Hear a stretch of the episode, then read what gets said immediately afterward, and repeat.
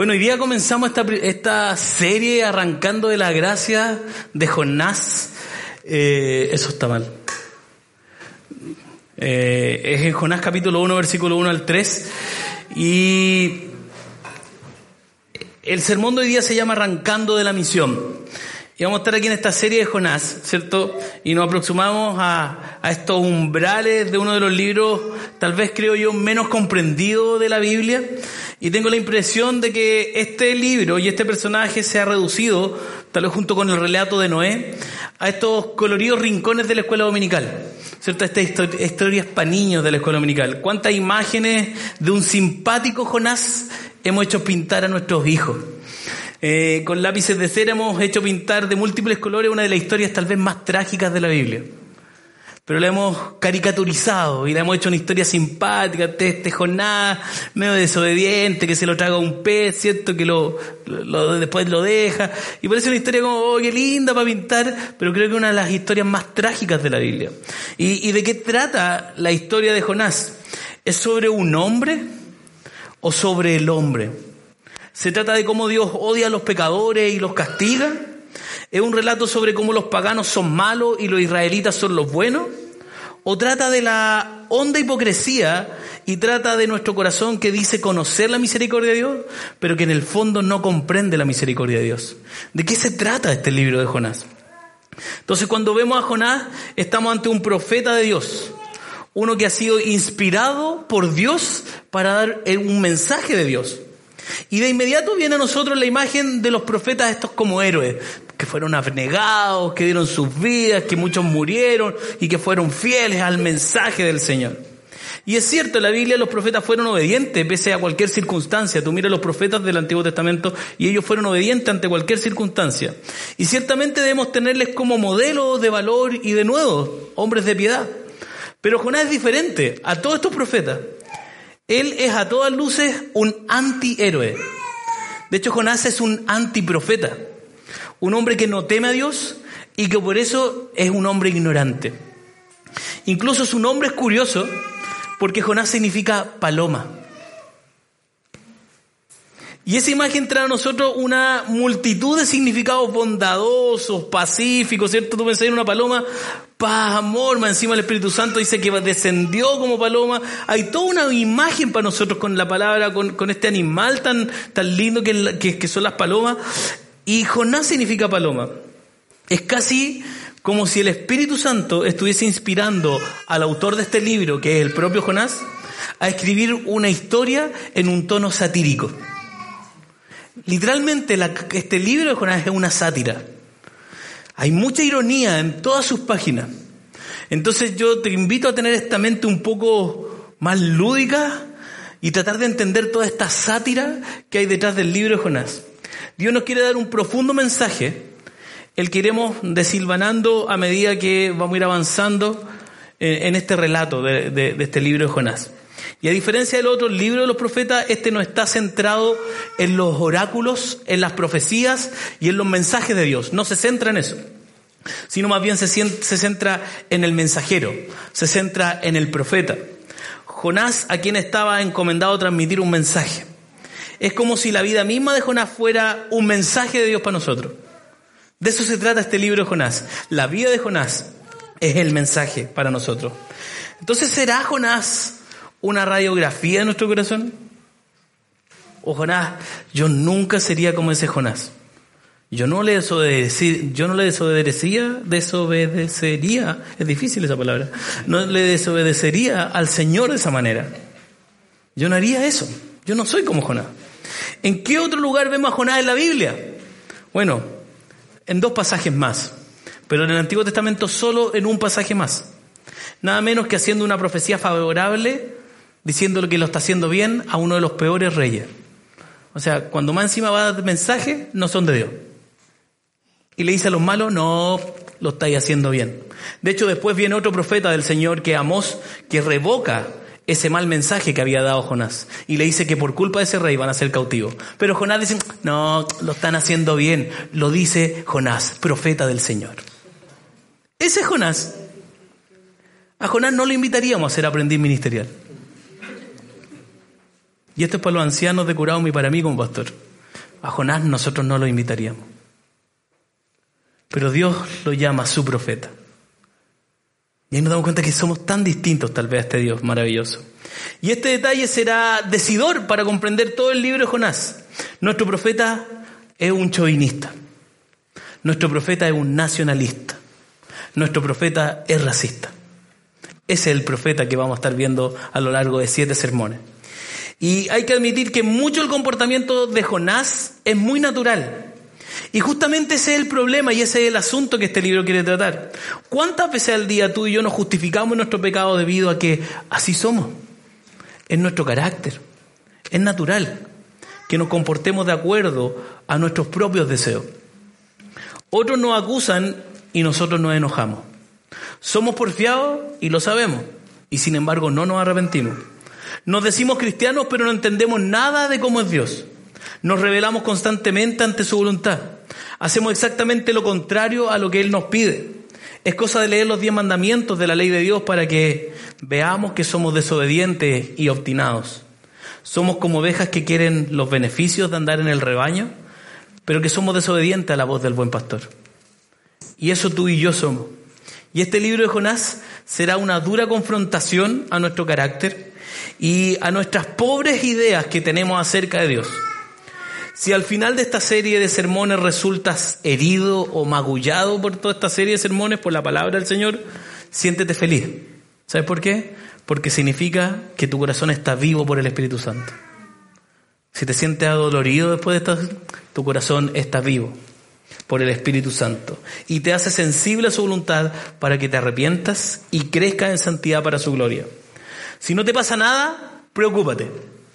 De verdad, si no te pasa nada en esta serie de sermones, preocúpate. Significa que dentro de tu pecho hay una roca. Y voy a ser duro con ustedes hoy. Y créanme, en el infierno las piedras también van a arder. Así que te animo a que puedas disfrutar esta serie.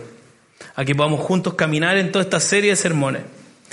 Y quiero leerte los dos primeros versículos y veo una de las primeras cosas de cómo la palabra de Dios va a Jonás. Jonás capítulo 1, versículo 1 y 2 dice, la palabra del Señor vino a Jonás, hijo de Amitai, anda, ve a la gran ciudad de Nínive y proclama contra ella que su maldad ha llegado hasta mi presencia. Quiero invitarte a que oremos para que el Señor nos dirija eh, en esta mañana. Gracias Señor, te amo y te pedimos que tú hables a nuestras vidas por medio de tu palabra. Te pido que tú confrontes nuestros corazones y confrontes nuestra pecaminosidad y podamos ser iluminados en tu palabra y poder ver a Cristo claramente reflejado y ver nuestra pecaminosidad confrontada.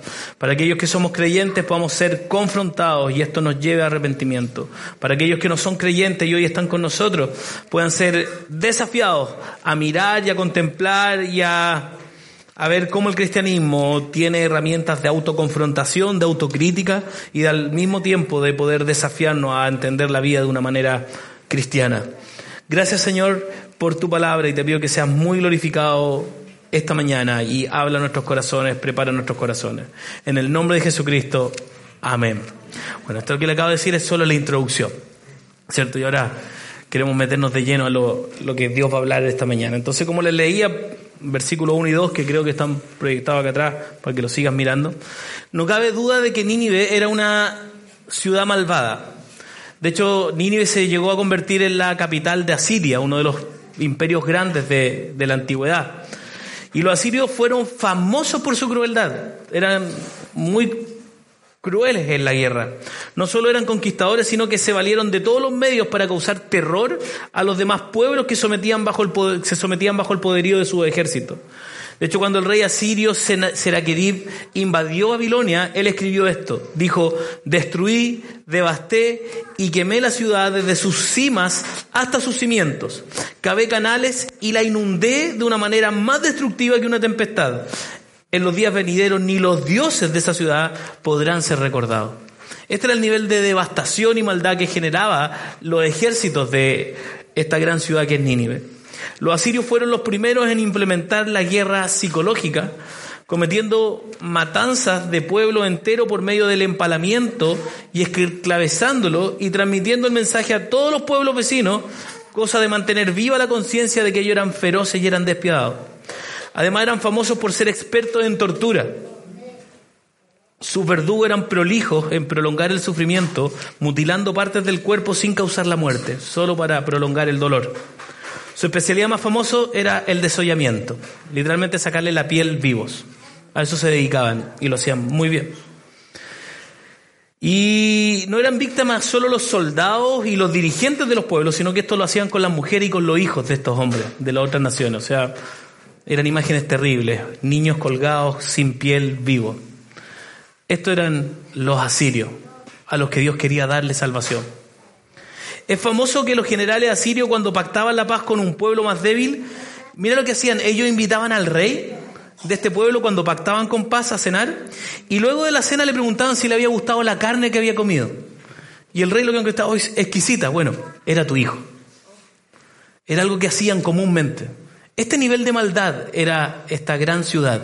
Este nivel de maldad tenía Nínive. Este nivel de maldad era los sirios. Entonces nos queda claro entonces lo que Dios dice a Jonás. Y le dice, levántate y ve a Nínive, aquella gran ciudad, y pregona contra ella, porque ha subido su maldad delante de mí. Nuestro Señor, nuestro Dios, ve la maldad de los malos. Y no es indiferente. Dios no es indiferente ante la maldad que ocurre en la humanidad. Dios no es negligente. Por eso envía a Jonás y el mensaje es clarísimo. La maldad de los ninivitas no está pasando desapercibida delante de mí. Eso es lo que Dios está diciendo. Dios no puede ser burlado. Nada escapa de su saber. Él odia al pecador. Lo vomita de su boca. Esto es lo que Dios hace. Dios odia al pecador. Esta frase que tú escuchaste, que no es cristiana, es de Gandhi, que Dios odia al pecado pero ama al pecador, no es real, no es una frase cristiana. Dios odia al pecador y Dios odia al pecado. De hecho, los salmos está lleno de salmos cuando dice, y Dios aborrece al impío, Dios aborrece al que hace iniquidad. Y eso no está aborreciendo el pecado, está aborreciendo a quien lo hace, al pecador. Y el Dios Santo no es ciego ante la crueldad de la humanidad, no es sordo ante el clamor de los débiles. Los tiranos de la historia no están a salvo delante de la mirada de Dios. Todas las injusticias, todas las crueldades tienen su premio. Todas las crueldades de la humanidad van a tener su pago. El infierno es una buena noticia para todos los que han sido víctimas del pecado de otros. Pero en este pasaje tú ves que Jonás huye, lo que dice el versículo 3. Jonás se fue, pero en dirección, dirección a Tarsis, para huir del Señor. Bajó a Jope, donde encontró un barco que zarpaba rumbo a Tarsis. Pagó su pasaje y se embarcó con los que iban a esa ciudad huyendo así del Señor. El texto pone un énfasis singular en dos elementos que creo que son importantes. Primero, la prontitud de Jonás. Jonás esto lo quiere hacer rápido. Y en segundo lugar, su desobediencia. No solo no hace caso a Dios, sino que se dirige en dirección exactamente opuesta a la que Dios le había mandado a la que, fuera. Desde Jope hasta Nínive, a la ciudad donde Dios lo mandó, había 1123 kilómetros. Un viaje muy largo, 1123 kilómetros, imagínate en esa época. Hoy es largo, ¿cierto? Son casi 10 horas de viaje, un poco más, y uno se aburre viajando en auto, ¿cierto? Cómodo, todo. Imagínate en esa época con la tecnología y las comodidades que habían, 1100 kilómetros realmente era lejos. Pero Jonás parte a Tarsis, una ciudad que está cinco veces más lejos que ir a Nínive. Estamos hablando de cerca de 6.000 kilómetros de distancia. Y Jonás prefiere viajar 6.000 kilómetros que hacer la voluntad del Señor.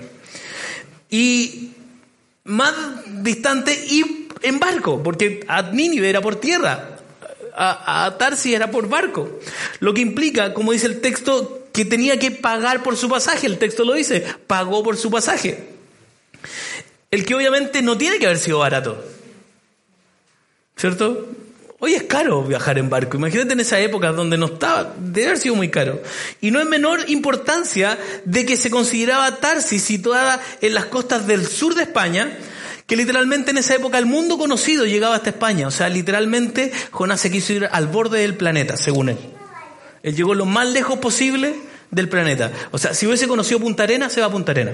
Pero no se conocía. Entonces él fue, fue y quiso ir hasta el lugar más conocido. De hecho, hubiese ido como dice el gran profeta Ricardo Montanaver, detrás de la cordillera.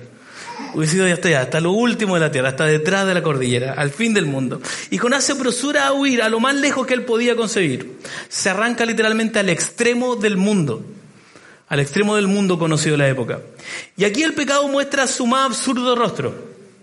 Cuando desobedecemos los mandamientos de Dios creemos que podemos escapar de su mirada. Esto es súper común. Cada vez que pecamos, tú y yo creemos que podemos escapar de la mirada del Señor. Creemos ridículamente que podemos ir de su presencia, que podemos burlar su omnipresencia. Tuve un amigo que trabajaba enseñando la Biblia en una escuela de niños no videntes. Era niño no vidente y él tenía, estaba encargado, él era pastor y, enseñaba Biblia a ellos, a los niños. Estudiaba la Biblia en, en lenguaje braille en pequeños grupos de cuatro a cinco niños. Y no era extraño que cuando alguno se distraía, empezaban a hacer otra cosa. Pero ellos actuaban como que si mi amigo no los viera. ellos eran ciegos. Entonces hacían como cosas pensando que mi amigo, que era el profesor, no los veía. Él entre que se reía por esta situación, ¿cierto? Y, y, miraba esta situación. Y pienso que probablemente algunos de los ángeles de Dios se tienen que aguantar la indignación o tal vez la risa de nosotros cuando nosotros creemos que podemos escondernos de la mirada del Señor. Estos niños al no ver pensaban que estaban escondidos de la mirada de mi amigo que era el profesor. Y es así cuando nosotros nos escondemos de la mirada del Señor. Creemos que nuestro pecado es algo superficial, cuando en realidad es algo moralmente gravísimo, porque todo nuestro pecado es de la magnitud de quien es ofendido. Si yo le echo un garabato a un amigo y si le echo un garabato a mi jefe, las consecuencias son distintas. Porque la ofensa es del tamaño de quien yo ofendo. Entonces cuando yo peco, por pequeño que parezca mi pecado, es del tamaño del Dios que yo he ofendido.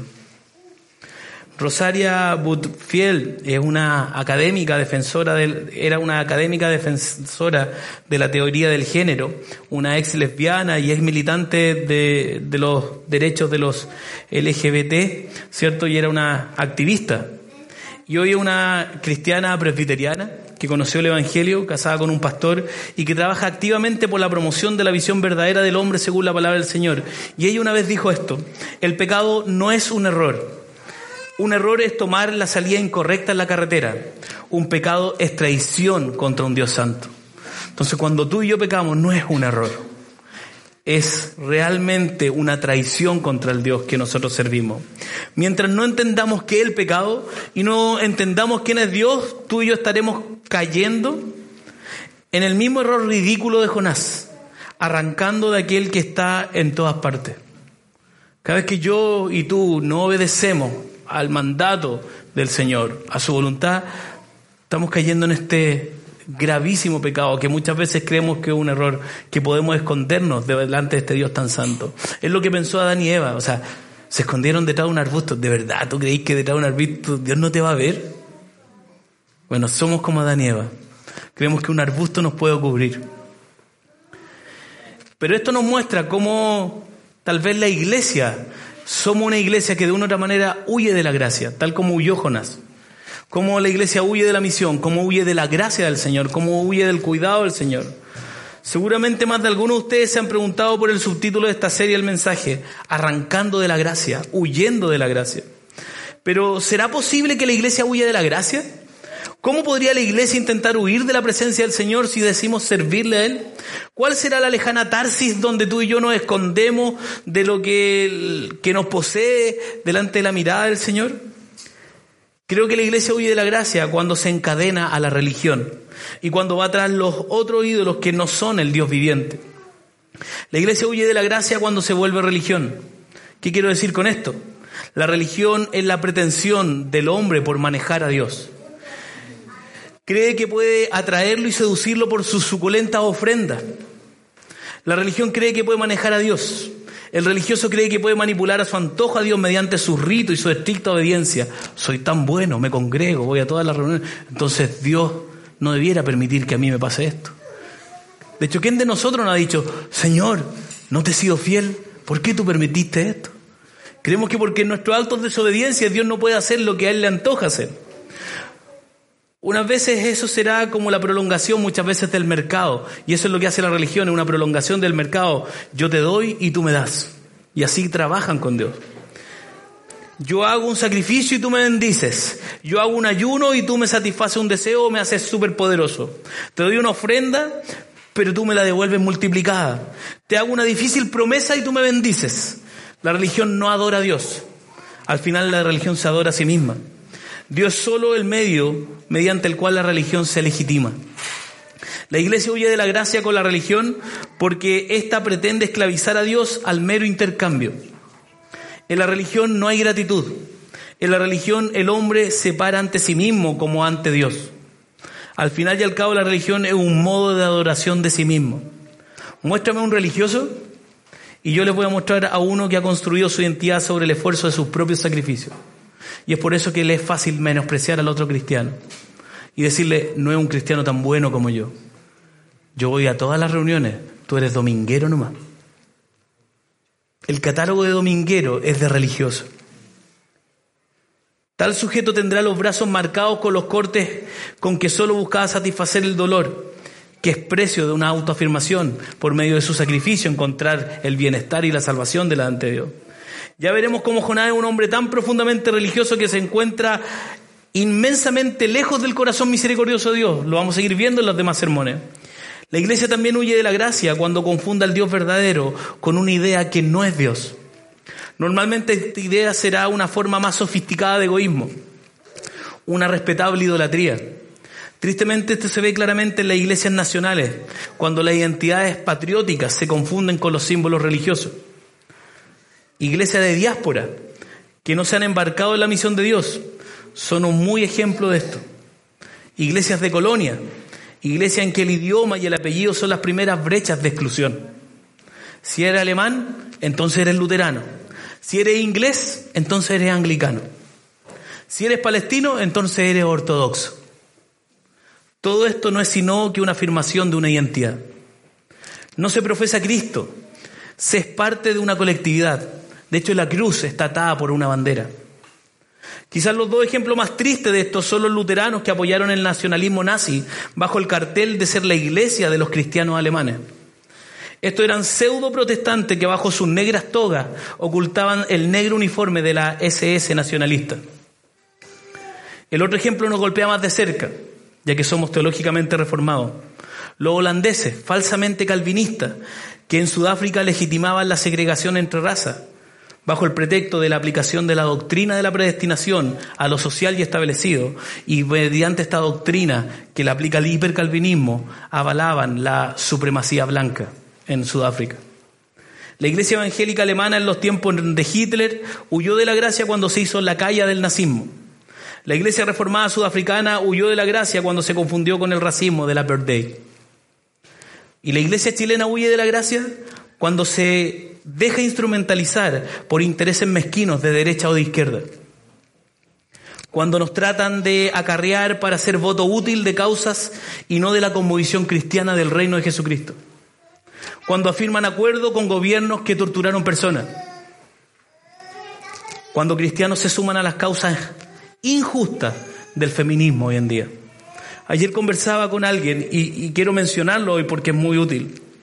Yo estoy de acuerdo con las demandas del feminismo de que me carga la violencia contra la mujer, pero solo decirle que no existe el femicidio.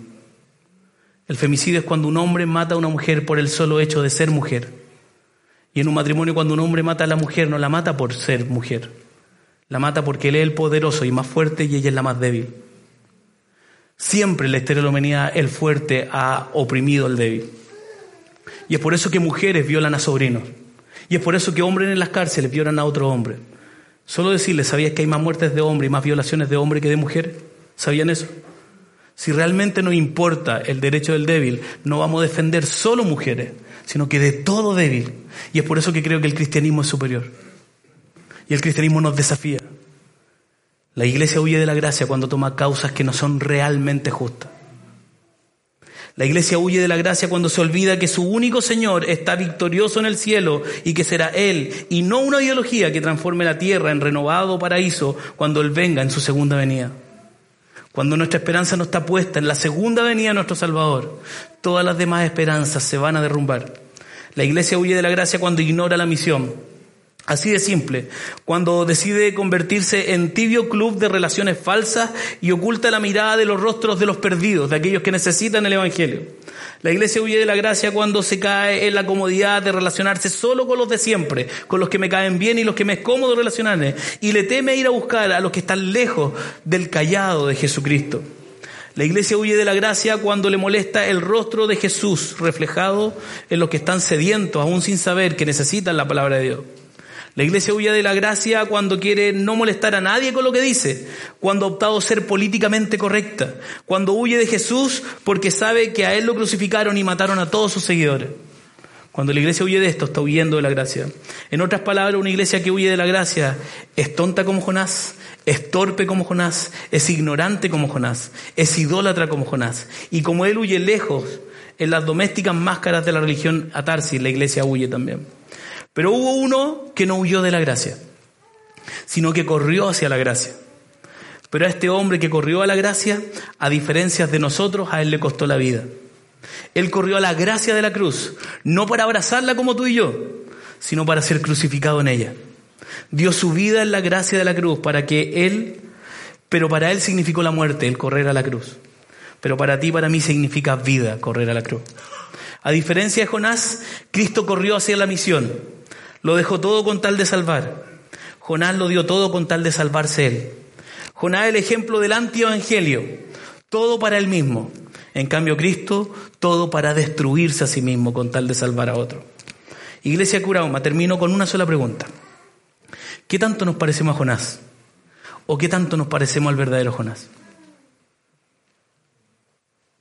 ¿A quién nos parecemos? Que Dios nos ayude, Iglesia Curauma tú y yo tenemos la posibilidad de correr hacia este verdadero Jonás. Tú y yo necesitamos este verdadero Jonás. Yo miro la iglesia, miro el Chile siglo XXI, cuando nos dicen intolerantes, fanáticos, poco amorosos. Digo, es verdad. Hemos sido una iglesia que ha huido de la gracia. Debemos ser una iglesia que corra la gracia, que corra a ser amorosa, que no segrega por clases, por razas, por género, sino que ama, que sirve, y que está dispuesta a perderlo todo con tal de salvar. Creo que eso es lo que Jonás nos muestra, pero como el antitipo. Todo lo que no hay que hacer es lo que Jonás nos enseña. Que Dios te anime con esta palabra. Este es el primer sermón de la serie. Se viene bueno, creo. Nos va a confrontar, nos va a desafiar, nos va a enseñar a vivir la iglesia que no huye de la misión, sino que corre hacia la misión. Que Dios te bendiga, iglesia curada. Te invito a que oremos ahí sentados en nuestros lugares. Gracias Señor, te damos por tu palabra, gracias porque tú hablas nuestros corazones por medio de ella y te pido que seas muy glorificado. Gracias porque siempre tienes una palabra viva para confrontarnos y para desafiarnos a vivir la vida cristiana. Señor, claramente el hombre en el puesto de poder ha sido alguien que ha dañado a otros, sea desde el cristianismo, desde el fascismo, el comunismo, y toman estas banderas para ejercer poder y dañar a otros. Líbranos, Señor.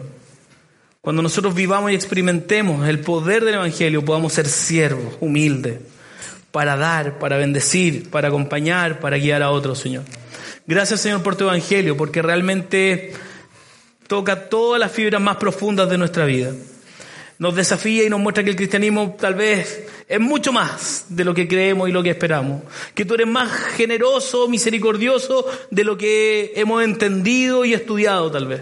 Gracias Señor por tu palabra, bendice los corazones de tu iglesia Curauma y que este sermón de esta mañana nos haga correr hacia el verdadero Jonás que es Jesucristo, aquel que perdió su vida con tal de salvar y no quiso salvar su vida a costa de la de otro. Él miró la ciudad, amó la ciudad y amó las ciudades de la tierra y es por eso que en el día de mañana cuando Cristo vuelva, gente de toda lengua, de toda tribu y de toda nación estará postrada ante el Rey de Reyes y Señor de Señores. Gracias Señor por tu palabra, desafíanos a la misión, Señor. En el nombre de Jesucristo. Amén.